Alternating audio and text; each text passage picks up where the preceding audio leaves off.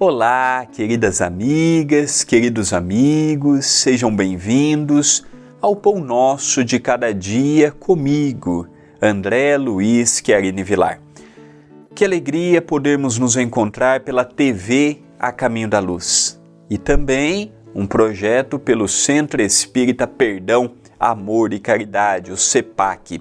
Que possamos no encontro de hoje encontrarmos uma frase que nos convide à exemplificação do Evangelho, a enaltecermos a existência e a valorizarmos o tempo.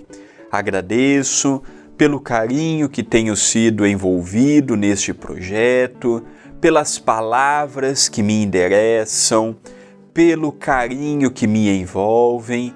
Isto é o que nos dá motivo, combustível para seguirmos sempre adiante. Estamos vendo frases de minha autoria contido no livro Passos de Luz, volume 1, cujos direitos autorais pertencem e mantêm o CEPAC, Centro Espírita Perdão, Amor e Caridade. A frase de hoje ela é curta, mas significativa. Está inserida no capítulo 6, Caminho a ser seguido. Caminhe para a união. É uma frase que, no primeiro momento, nem sempre nós conseguimos realçar a sua importância e a sua finalidade.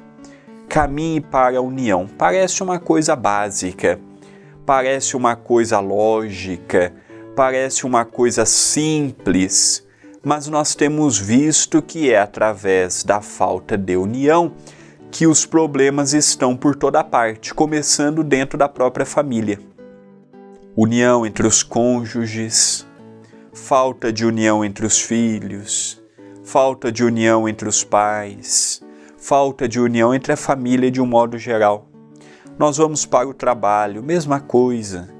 Ninguém quer ceder, ninguém quer ver o lado do outro, ninguém quer cooperar para o engrandecimento daquele setor ou daquele departamento.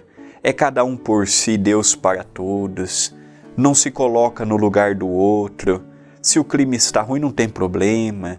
Se a situação está agravada, não tem problema. Nós vemos que não há união, não há diálogo, não há conversa, não há o ceder por parte alguma, gerando graves complicações profissionais.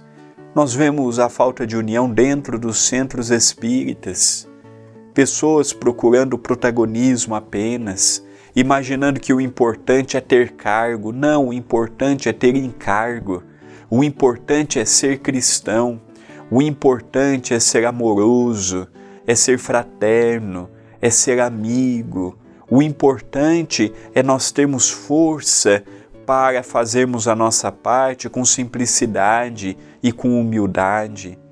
Quantas pessoas não passam por um centro espírita e são picados pelo bichinho da vaidade, pelo bichinho do orgulho, pelo bichinho do egoísmo, pelo bichinho do protagonismo.